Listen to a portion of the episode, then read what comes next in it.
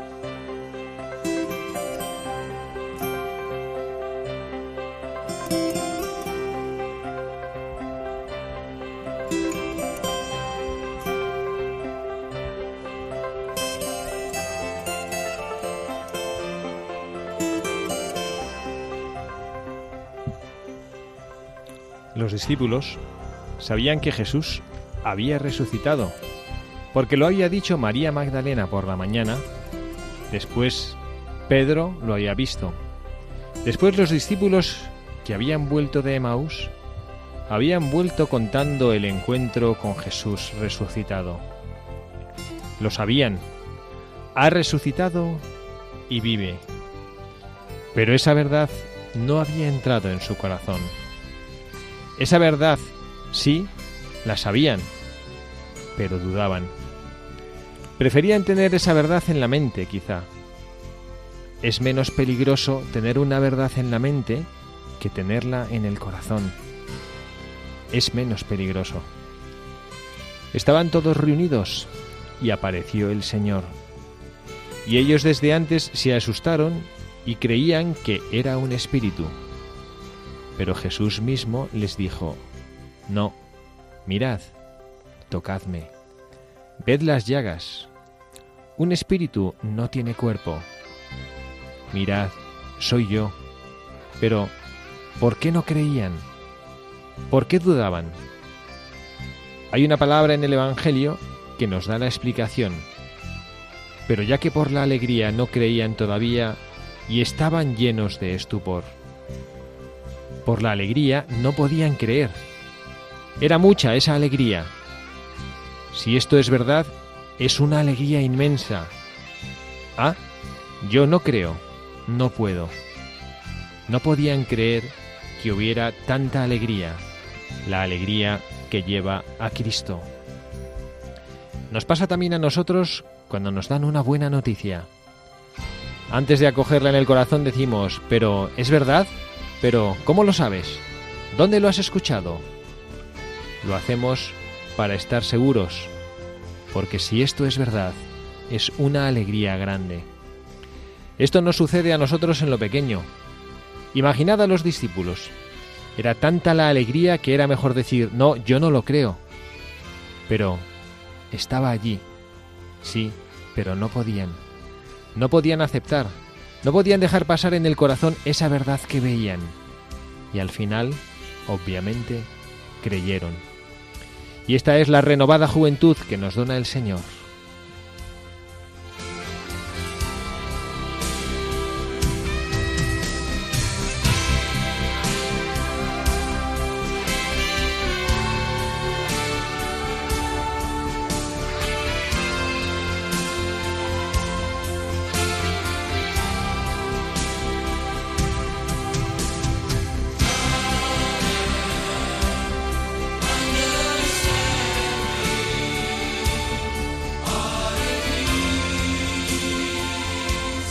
Buenas tardes, queridos amigos.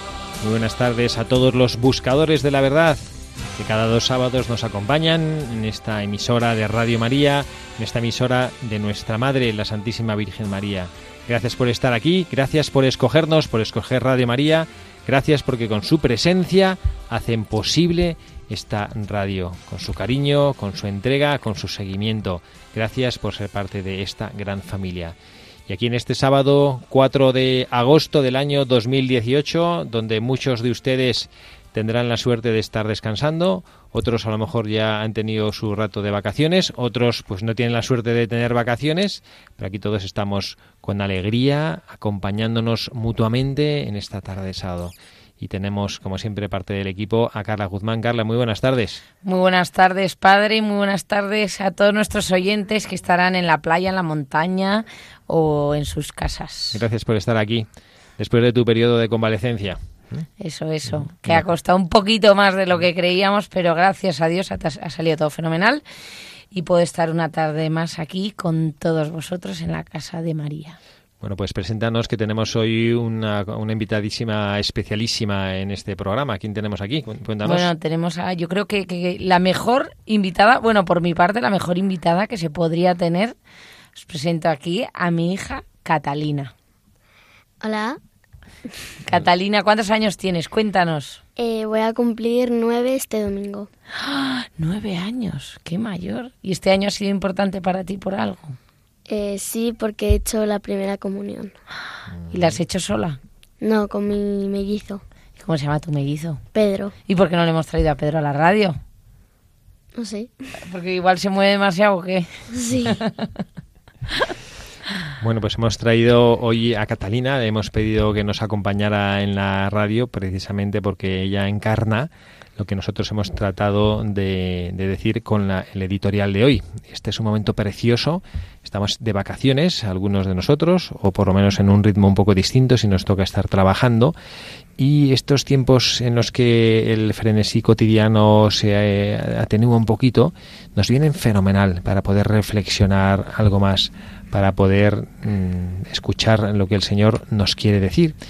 Y el editorial del Papa Francisco nos ha recordado algo que bueno se, se, vivía en torno a la resurrección de Jesucristo, algo que los apóstoles no eran capaces de asumir y era esa verdad alegre. No podían creer por la alegría. Bueno, y Catalina, que acaba de hacer su primera comunión, es una niña que, bueno, a Dios gracias, apenas han pasado dos meses, dos meses, ¿sí? Sí. Y bueno, pues mantiene esa sonrisa y esa alegría y esa pureza y esa inocencia de quien cree de verdad en Jesucristo y quien tiene la verdad de Jesucristo en el corazón. El Papa dice en esas frases que son poderosísimas y que, bueno, al menos a mí me ayudan mucho, hablando de estas verdades, dice, a veces sí sabemos la verdad, pero dudamos porque la tenemos en la mente. Y dice, es menos peligroso tener una verdad en la mente que tenerla en el corazón. ¿no? Eso lo he subrayado yo porque me ha encantado, eso es verdad. ¿Cuántas veces nos dicen una cosa y que por miedo, ¿no? Para que para que no te interpele, para que no como que te haga reaccionar, la tienes en la mente, pero como que no como diría una, una queridísima compañera nuestra del colegio, para que no la depures, ¿no? que es verdad, muchas veces te dicen cosas y la tienes ahí como en la epidermis, pero no dejas que cale para adentro para no vivirla, sí. que eso es verdad. Porque la verdad de Jesucristo nos cambia la vida. Sí, y bueno, a Catalina todavía no, porque Catalina como es pureza e inocencia total, pero bueno, ah, bueno, hay alguna trastada ya hace alguna cosa que tendrá que devorar. Pero bueno, cuando nosotros nos encontramos con Jesús, ¿qué pasa? Que Jesús, ¿cómo te dice Jesús que tienes que vivir? A ti y a todos los, a todos los cristianos, ¿cómo nos dice Jesús que tenemos que vivir? Pues felices. Felices, muy bien. Y haciendo Pero bien, como, nos, ¿no? como nos dé la gana o no. Podemos vivir cada uno No. como le dé la gana, ¿no? ¿Cómo tenemos que vivir? Eh, pues haciendo caso o también portándose bien. Portándonos bien. Bueno, pues esto, dicho con el lenguaje de los niños, es clarísimo. Para nosotros tenemos que vivir siguiendo la voluntad de Dios para la vida de cada uno. ¿no? Esto, dicho con los, las palabras de una niña, es clarísimo. Dicho con las palabras de un adulto cristiano, que sabe quién es Jesucristo en su vida, tiene que vivir cumpliendo la voluntad de Dios. Y esto normalmente es una lucha, una exigencia. Y por eso es más fácil esta lucha, esta exigencia, mirar para otro lado. ¿Mm? Bueno, pues esto, mm, gracias a Dios, no todo el mundo mira para otro lado, muchos saben mirar hacia donde tienen que mirar. Y bueno, pues es una de las personas que han sabido vivir así, es la santa, de la que vamos a hablar hoy. Margar Santa Margarita. Santa Margarita María de Alacoc, ¿no? Esta mujer que fue una enamorada de Jesucristo, de su Sagrado Corazón, que tuvo una vida preciosa, preciosa no porque fue un camino de rosas, sino preciosa por la cercanía que Jesucristo tuvo con ella y por la respuesta que ella supo dar en los momentos buenos, que también los tuvo, y también en los momentos malos, que los vivió abundantemente. Pues vamos a escuchar ahora esta biografía de Santa Margarita María de la Co, que muchos de ustedes seguramente la conocerán. Se nos ha olvidado recordar a nuestros oyentes cuál es la dirección del programa que, a la que nos pueden escribir. Vamos a pedirle a Catalina que nos diga la dirección de correo electrónico y también la dirección postal a la que nuestros oyentes que quieran ponerse en contacto con nosotros nos pueden escribir. A ver, Catalina, recuérdanos a los oyentes. Buscadores de la verdad arroba radiomaria.es. Repítelo para si alguien no le ha tiempo a apuntar. Buscadores de la verdad arroba radiomaria.es. Muy bien. Y si nos quieren mandar una postal o una carta, ¿dónde tendrían que escribirnos? Paseo Lanzarote 2. No, Lanzarote no. Lanceros 2. 2. Muy bien. ¿Y el código postal? 28024 Madrid. Muy bien. Paseo Lanceros 2, 28024 Madrid. Y que nos escriban, y ahora que están de veraneo, que nos manden cartas y nos digan, nos ha encantado el programa del 4 de agosto y, o no o nos o, o nos cuenten una anécdota y entonces así en el próximo programa hablamos sobre ella. Muy bien. Bueno, pues vamos a escuchar entonces esta vida de, bueno, de Santa Margarita María de la Co, que bueno, que tiene una, tiene una vida preciosa y como les digo, pues que, que podemos aprender muchísimo.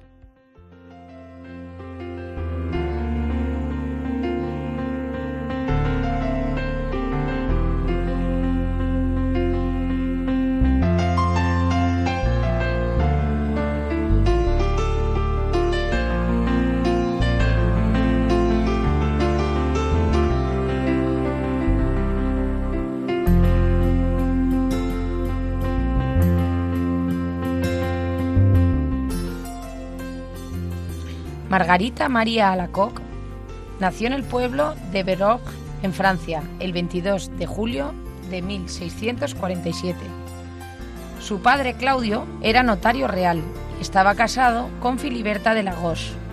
Tuvieron cinco hijos, de los cuales Margarita fue religiosa de la Visitación y Jacobo fue sacerdote secular.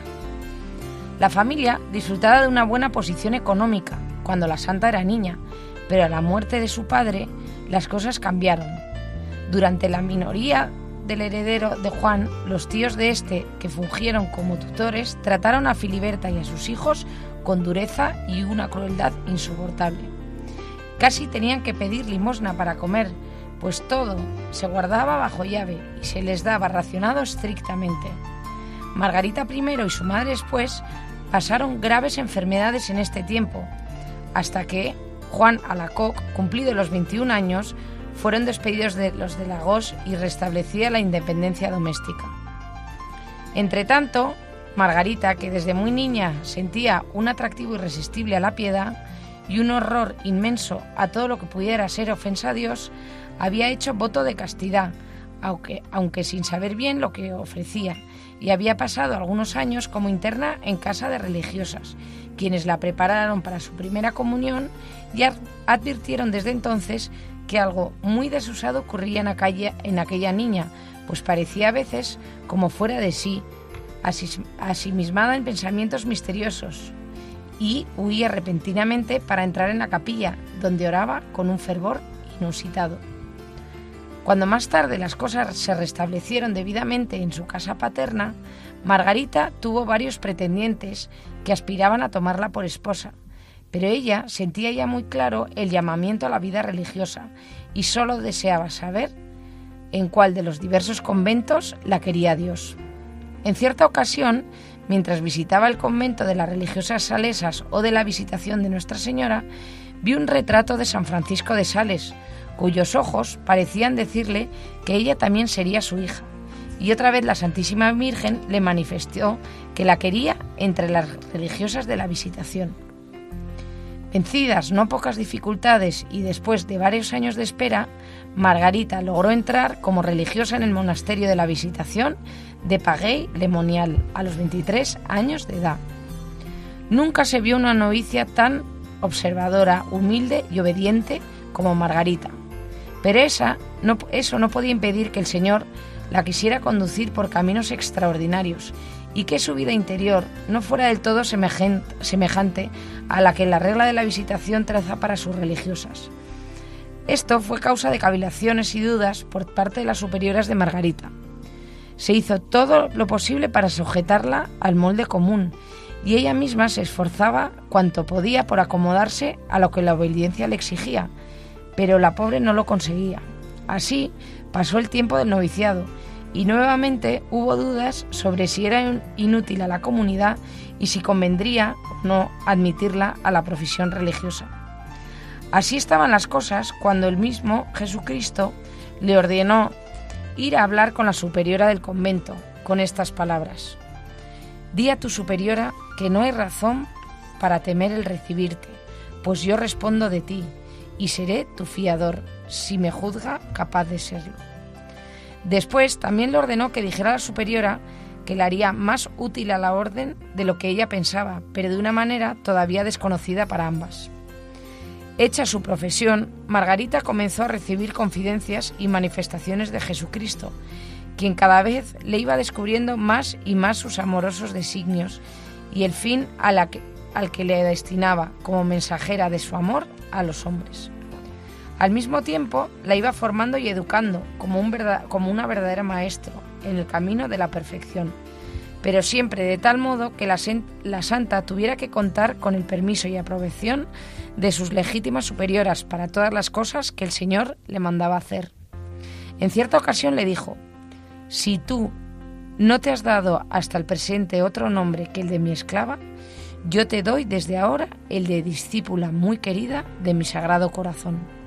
Entre tanto, iba el Señor pidiéndole que, que, con, con más que comulgara con más frecuencia, que lo hiciera todos los primeros viernes, que todas las noches de los jueves se pasara en oración una hora entre las 11 y las 12, para acompañarlo en su agonía del huerto de los olivos, y finalmente un día le hizo la gran revelación de su divino corazón, inflamado en amor por los hombres y despreciado, ofendido y vilipendiado por ellos.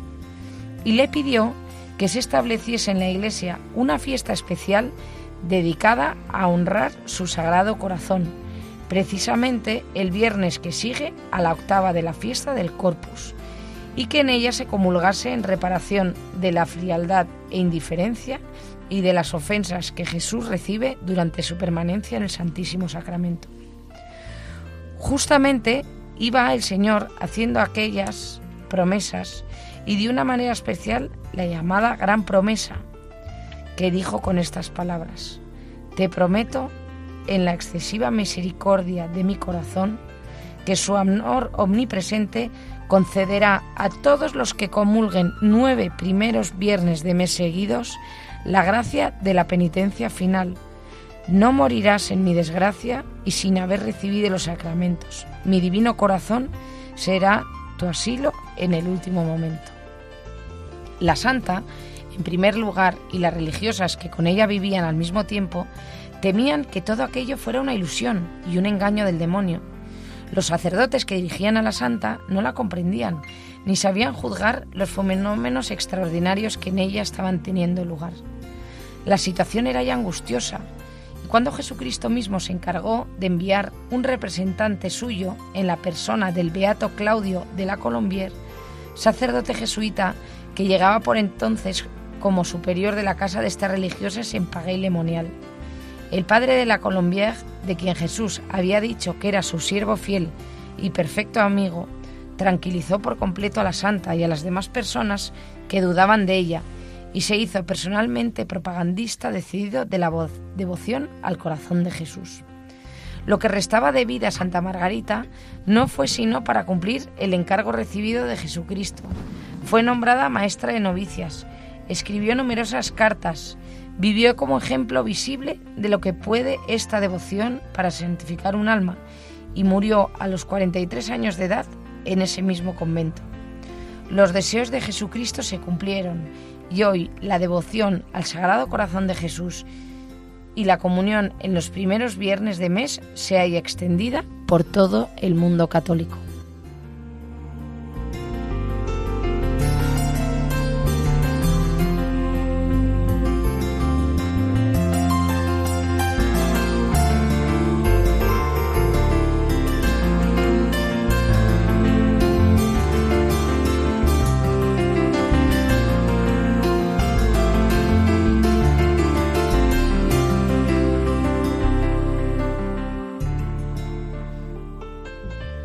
Se ha quedado Catalina resoplando después de esta biografía, ¿eh? ¿Por qué resoplabas? ¿Qué te parece? ¿Que es una pedazo de santa o que te ha parecido muy larga la biografía? No, que es una santa súper fuerte. Mm, súper fuerte, su vida y lo que ella vivió, ¿no? Sí. Así es, ¿no? Pues efectivamente, ¿no? Hemos estado, hemos visto eh, de una manera preciosa esta santa, porque vamos, seguro que muchos de los que nos escuchan, a lo mejor, eh, bueno, pues no conocía mucho de la vida de Santa Margarita María de la Coque, pero seguro que sí conocían esta devoción de los nueve primeros viernes de mes. Que a mí es que me eso parece es impresionante, ¿no? Porque es verdad que lo de devoción de los nueve primeros viernes de mes, que es, eh, yo creo que desde pequeña, incluso Catalina, que tiene nueve años, lo- siempre los primeros viernes de mes, de hecho en, en- en el colegio, siempre los primeros viernes de mes se va, eh, vamos a misa. Pero yo creo que, que mucha gente que nos está escuchando no sabe de dónde viene el origen, ¿no? Y aquí, en nuestra buscadora de hoy. Y el, el- a mí me gusta muchísimo porque el Papa Francisco, que además está insistiendo muchísimo en esta misericordia de Dios nuestro Señor, ¿no? cuando habla en, estas, en sus exhortaciones apostólicas sobre cómo Dios nuestro Señor nunca se cansa de perdonar, es el hombre el que se cansa de pedir perdón, y él tenía, él escribió el libro, el otro uno de los libros que tiene dice, el nombre de Dios es misericordia.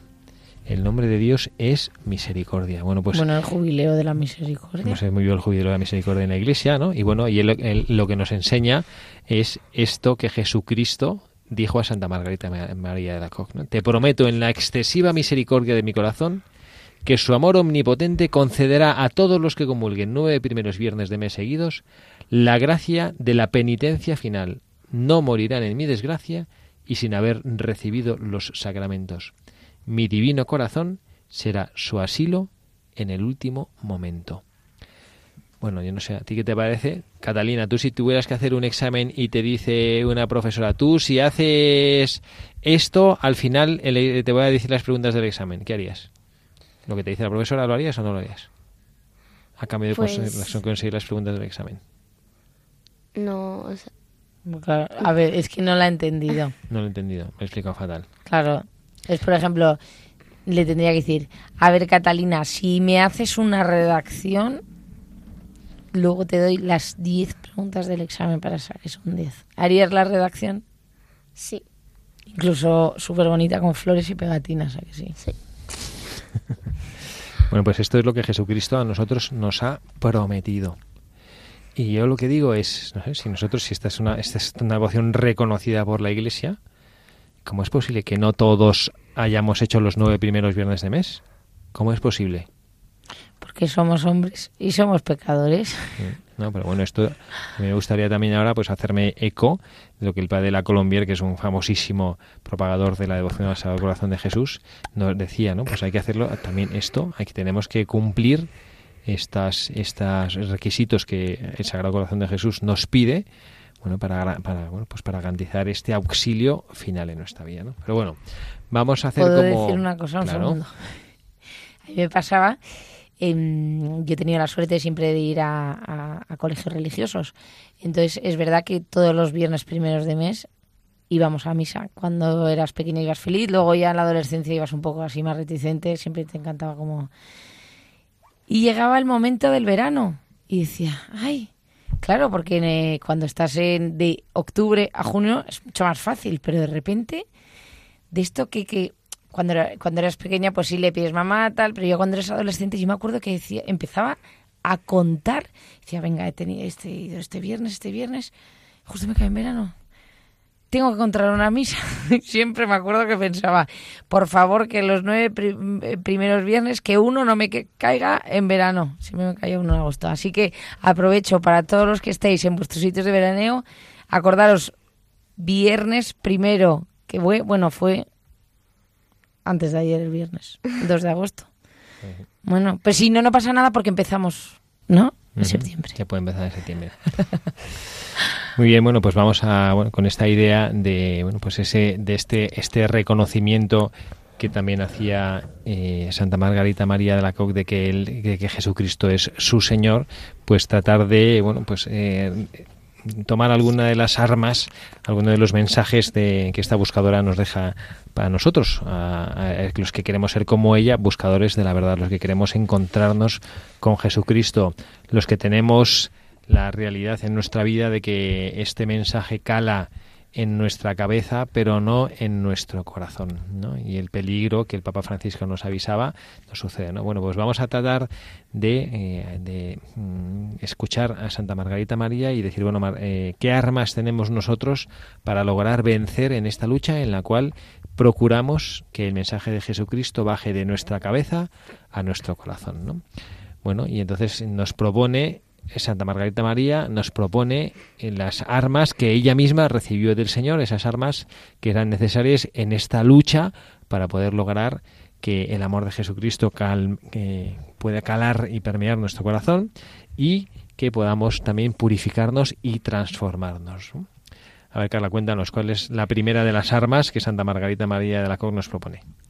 La primera arma aunque la vemos así un poco difícil, pero luego las vamos a ir desgranando para ver cómo la podemos aplicar nosotros a nuestra vida. La primera arma es una conciencia delicada y un profundo odio y dolor ante la más pequeña falta. Tener una conciencia delicada. Esto yo no recuerdo que Santo Padre decía, ¿no? Que eh, la mayor gloria del hombre es tener a Dios como testigo de su propia conciencia.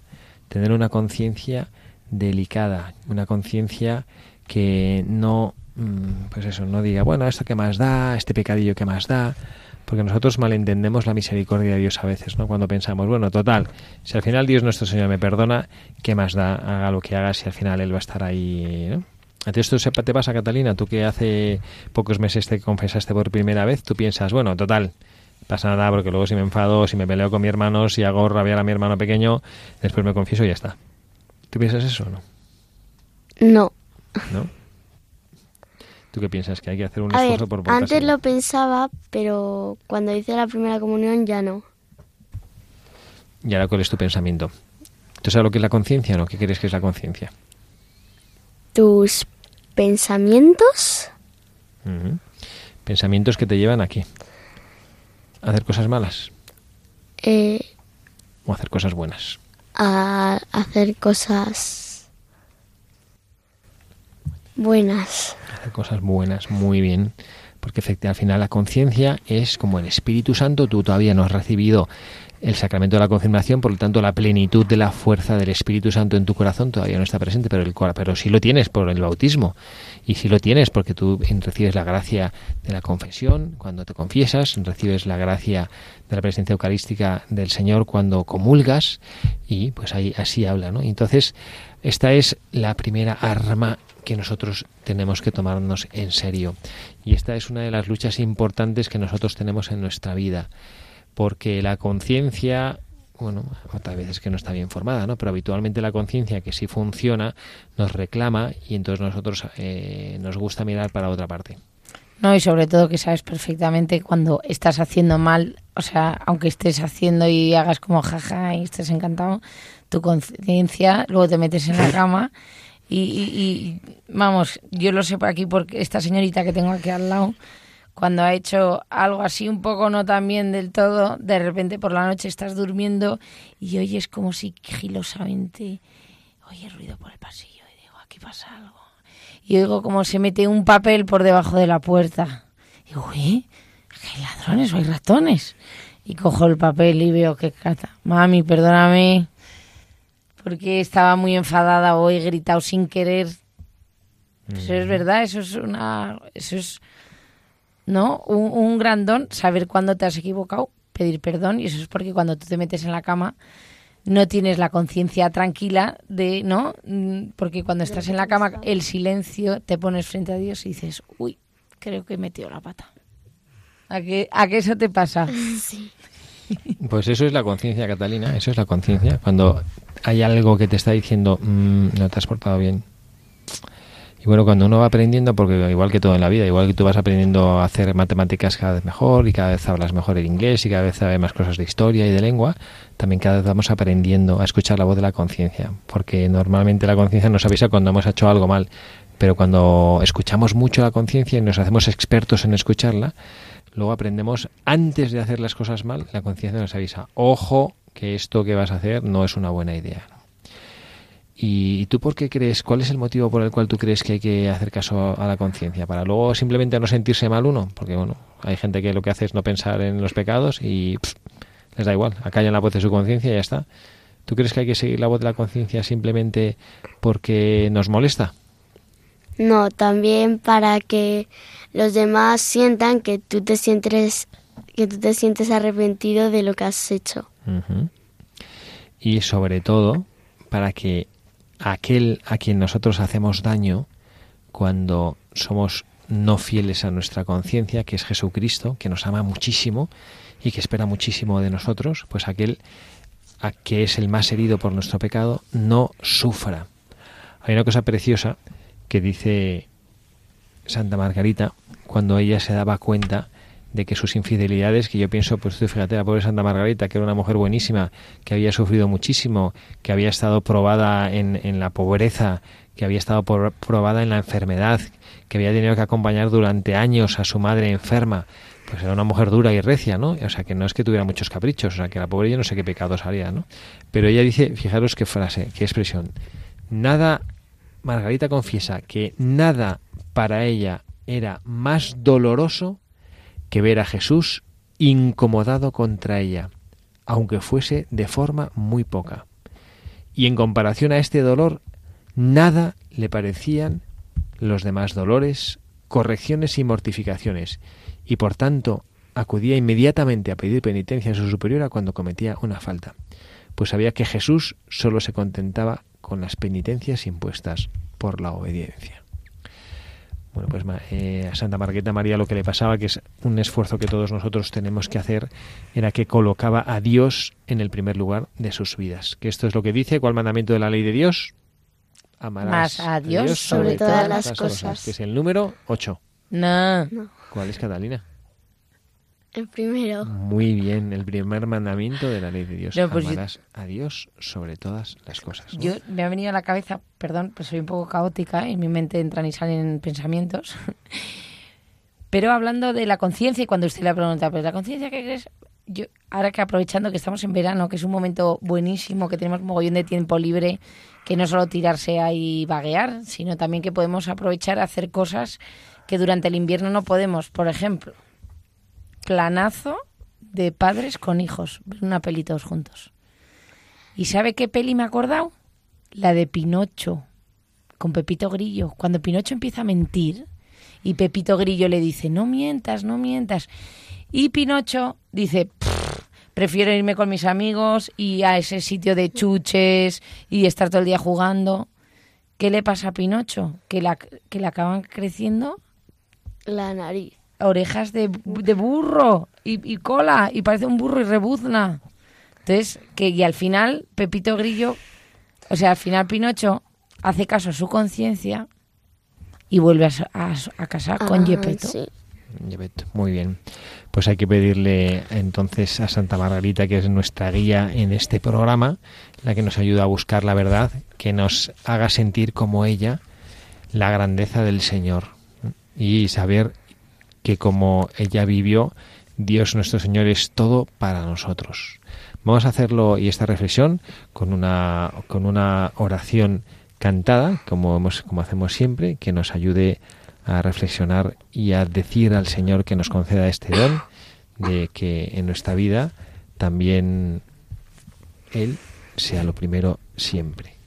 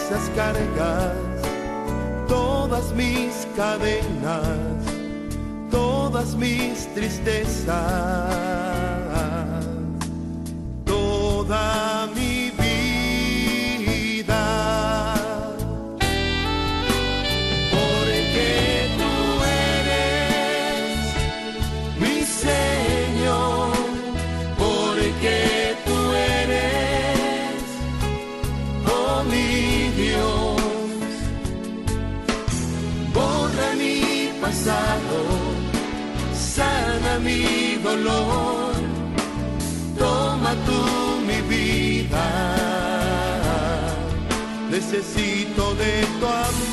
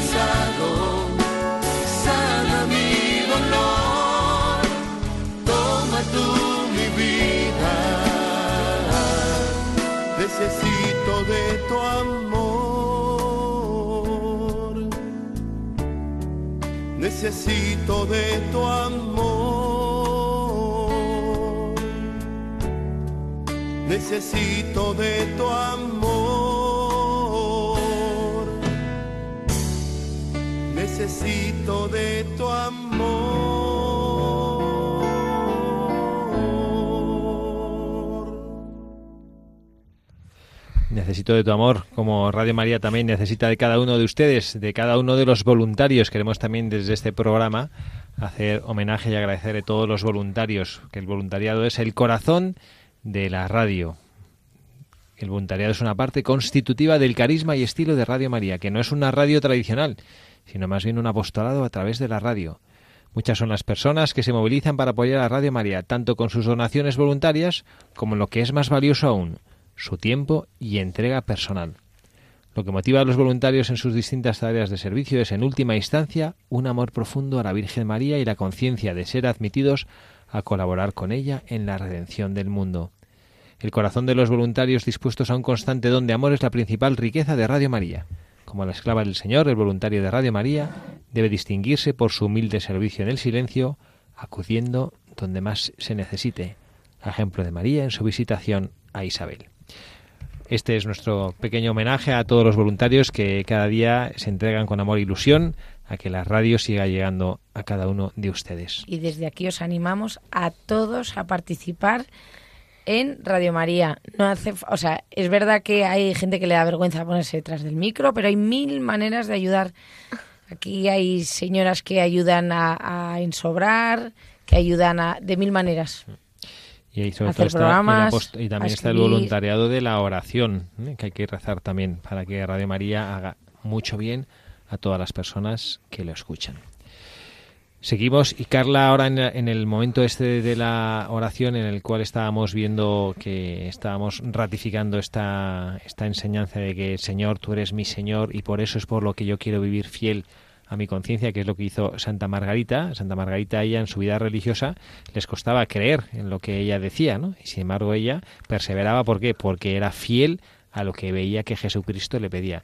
No es que le pedía cosas contrarias a su vida religiosa, de hecho, eh, le llegó a decir en una de las revelaciones que si la obediencia le mandaba ir a un sitio y Santa Margarita estaba yendo a ver a Jesucristo que se le iba a aparecer, decía Jesucristo, me agrada más que vayas a lo que tu obediencia te manda que a que, a que vengas a encontrarte conmigo aquí en el, en el claustro del convento. ¿no? A mí hay una cosa que me ha encantado también de Santa María, de Santa Margarita, hablando de la obediencia, porque hubo un momento, hemos leído en la biografía, que dudaban las religiosas que si podía eh, profesar en ese convento, porque decía que era súper difícil que ella cumpliera las normas. Y ella lo intentaba, lo intentaba, lo intentaba. Y, y eso que era muy obediente. Pero perseveró, perseveró y lo consiguió. ¿Y qué pasa cuando no somos fieles a nuestra conciencia? No, es que yo lo que quería contar, tengo un poco de verborrea. No, que en igual que decíamos que estamos ahora en verano y es un momento súper bueno, pues para hacer cosas en familia, que muchas veces en durante el resto del año pues vamos corriendo el trabajo, la casa, luego llegan eh, las navidades y tal, no sé qué, y no tenemos tiempo de estar en familia y en verano es verdad que es cuando más tiempo tienes y en vez de, de vaguear yo hago una serie de propuestas a todos, por ejemplo, a un buen libro. Hemos visto ahora, por ejemplo, una buena música, porque una buena canción te ayuda también a meditar y a orar. Así es. Y un libro, ay, me, chifla leer. Y es verdad que, que- que leo mucho, procuro, según voy intentando madurar, intento leer libros que, que- que me aporten en mi vida. O sea, que tengan un valor, o sea, no les, pero por ejemplo algo histórico, entonces así aprendo también. Y intercalo con libros también religiosos para seguir formándome, porque yo creo que nunca es tarde. Y luego es verdad que los cristianos, cuando acabas ya la confirmación, eh, te da como más pereza meterte en la catequesis ¿no? de tu parroquia y dejas un poco de lado la- la- el formarte, aunque luego cuando empiezas a tener niños y a ellos pues sí les, les acompañas a las catequesis, de, de- vuelves otra vez a vivir, pero es algo como más, ¿no? No tan profundo. Bueno, para hacer la historia corta, tengo entre mis manos un libro de, para este verano de lectura del Papa Francisco. El Papa Francisco, la verdad, que tiene unos libros buenísimos, súper interesantes y súper fáciles. No estoy hablando de las exhortaciones, que también para alguien más docto los puede leer, sino tiene libros, mira, tiene un libro, el que tengo entre mis manos es Dios es joven. Y es súper bonito el libro, porque además es una entrevista y, y es... em, o sea, para que me entendáis, no es muy elevado, entonces es súper fácil de leer. Tiene otro libro que se llama de la misma también El Padre Nuestro, que te va desgranando cada hora, cada frase el Padre Nuestro, que es precioso. Y justo sobre el libro de hoy del Dios es joven que me estaba leyendo el Papa Francisco, habla de lo que estábamos hablando de la conciencia. Porque el Papa Francisco enumera para eh, lo que para él hay hoy en día una serie de enfermedades en el hombre y una de ellas es la enfermedad de la esquizofrenia existencial que es, es típica de aquellos que viven una doble vida fruto de la hipocresía, del mediocre y el progresivo vacío espiritual. Que, mm, pues porque de repente mm, seas más importante, te den títulos, estés como en sitios de poder. Y es una enfermedad de quien pierde el contacto con la realidad. Muchas veces es verdad que es, em, la esquizofrenia pues eso que desgraciadamente nos pasa de hacer que hacemos una cosa cuando en el fondo estamos hacemos lo contrario, ¿no? Bueno, esto, es, Sí, esto bueno. es lo que el Papa decía también, que no bajamos de la mente al corazón las cosas, ¿no? Entonces al final Claro. pues podemos vivir de una manera contraria como Dios está pidiendo en nosotros. Y esto a mí me lleva a- al siguiente, al- a, a hablar de la siguiente de las armas que nuestra buscadora de la verdad nos propone. Hemos leído, hemos analizado en la primera, nos, nos proponía tres, que es la de una conciencia delicada, y hay otra que, bueno, vamos a tratar de adaptarla porque es verdad que, que se, se aplica sobre todo a las almas consagradas, pero vamos a tratar de sacarle un poco jugo para todas las almas. A ver, Catalina, cuéntanos, ¿cuál es la segunda arma que tenía Santa Margarita? La santa obediencia. La santa obediencia. Muy bien. Era para ella, bueno, los religiosos y los que vivimos bajo los votos sabemos que esto de la obediencia es probablemente el voto más exigente, el más duro, que afecta, que afecta muchísimo. Y dice una cosa, y bueno, para todos mis hermanos religiosos que puedan estar escuchándonos ahora, me gustaría compartirlo porque yo les confieso que me ha impresionado leer lo que decía. Dice, lo que más severamente le reprendía Jesús a Margarita eran sus faltas en la obediencia, ya sea a sus superiores o a su regla. La menor réplica a los superiores con señales de incomodidad o repugnancia le es insoportable al Señor en un alma religiosa.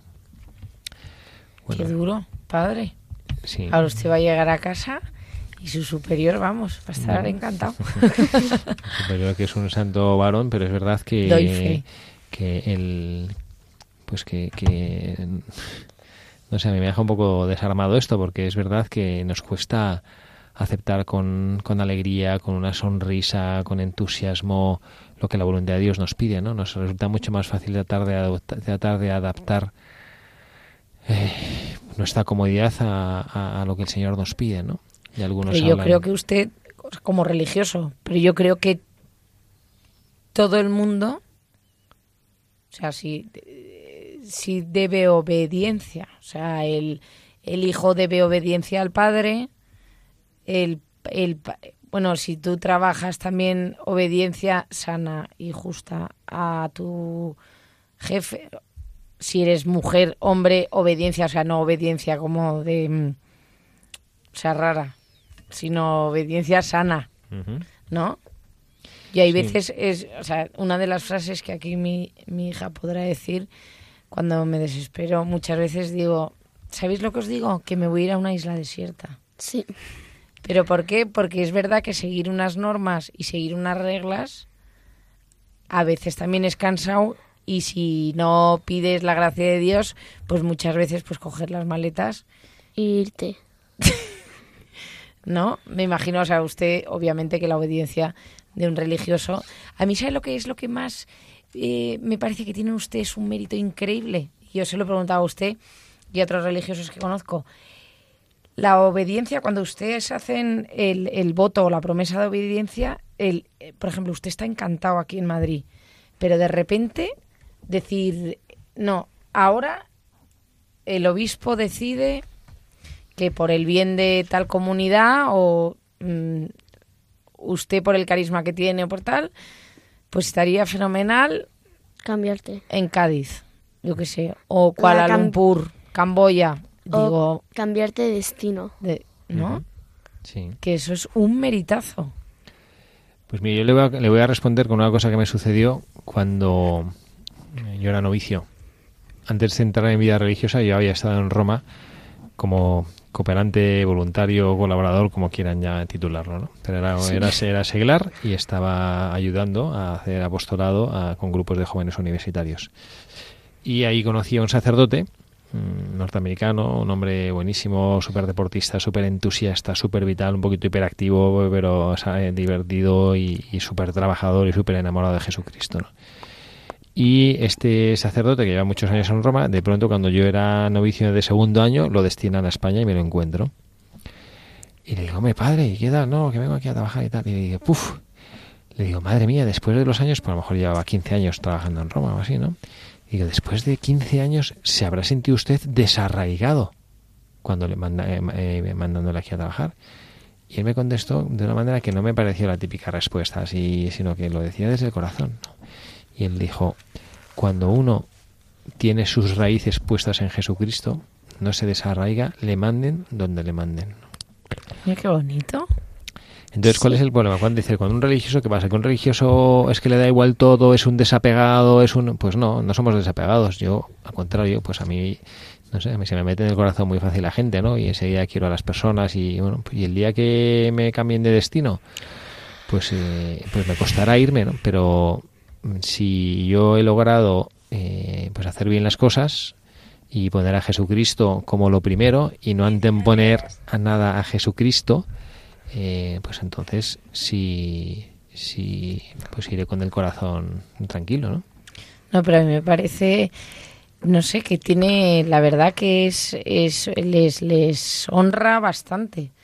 Yo me imagino el típico párroco, ¿no? De una parroquia que llega, una parroquia que está, como se dice coloquialmente, en pañales, que crea todo, que forma a los jóvenes, monta grupos, nada, todo fenomenal y de ahí de repente el obispo, pues mira, ya trabajo bien hecho, ahora empieza otra vez de cero en no sé dónde. En Majadahonda. Pues es que ahí es donde vas a encontrar, el, es donde vas a encontrar el, el- el gusto, de, no el gusto del- de la satisfacción, sino el gusto de estar haciendo lo que el Señor quiere, ¿no? Decía en una de las en una de las eh, manifestaciones, una, una de las mociones que Santa, Santa Margarita recibía de- del Señor, dice, hablando de esta obediencia, te engañas creyendo que puedes agradarme con esa clase de acciones y mortificaciones en las cuales la voluntad propia, hecha ya su elección, más bien que someterse, consigue doblegar la voluntad de las superioras. O yo rechazo todo eso como fruto corrompido por el propio querer, el cual en un alma religiosa me causa horror y me gustaría más verla gozando de todas sus pequeñas comodidades por obediencia que martirizándose con austeridades y ayunos por voluntad propia. Pues es una frase que, que es, que es como para meditar, ¿no? Que a Jesucristo es lo que no quiere que estemos machacados. A lo mejor la voluntad de Jesucristo es que estemos fenomenal, que estás estupendo y que estás en un destino que te encanta, en un trabajo que eres feliz. A lo mejor le gusta más eso al Señor que digas, no, no, yo por sacrificio me voy a ir al peor lugar, al trabajo más duro, ¿no? Pero que Eso. también aquí vuelve otra vez a la conciencia, ¿eh? La confianza. Porque está hablando también Jesucristo de, de tú te estás mortificando y estás ayunando y todo, pero por...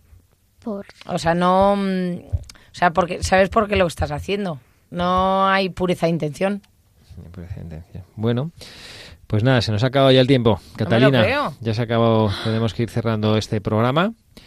Muchísimas gracias por haber estado aquí con nosotros. Bueno, yo quiero decir la tercera arma, la voy a eh, enunciar nada más porque ya no- no tenemos eh, posibilidad de, de desarrollarla bien. La tercera arma es la Santa Cruz. La cruz es el más precioso de todos los regalos que ella recibió, ¿no? Bueno, pues nada más, Catalina, gracias por haber estado aquí con nosotros. De nada. Gracias, Carla, una tarde más por estar aquí con nosotros en Pero, Radio María. padre, con la de cosas que tenía que decir yo para este verano. Bueno, pues nada, agradecemos mucho a todos y también a, a todos ustedes que nos han acompañado aquí en Radio María. Les damos las gracias por su compañía, les damos gracias por escoger Radio María, les damos gracias por estar ahí. Les pedimos sus oraciones y deseamos que tengan un buen descanso para retomar en septiembre el curso, el trabajo, la vida con la ilusión de siempre. Que Dios les bendiga.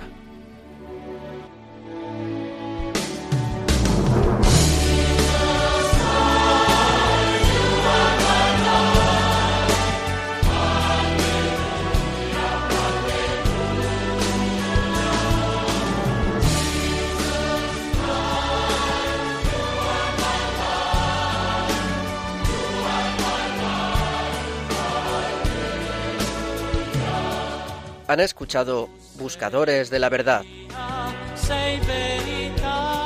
con el padre Javier Cereceda. Caminando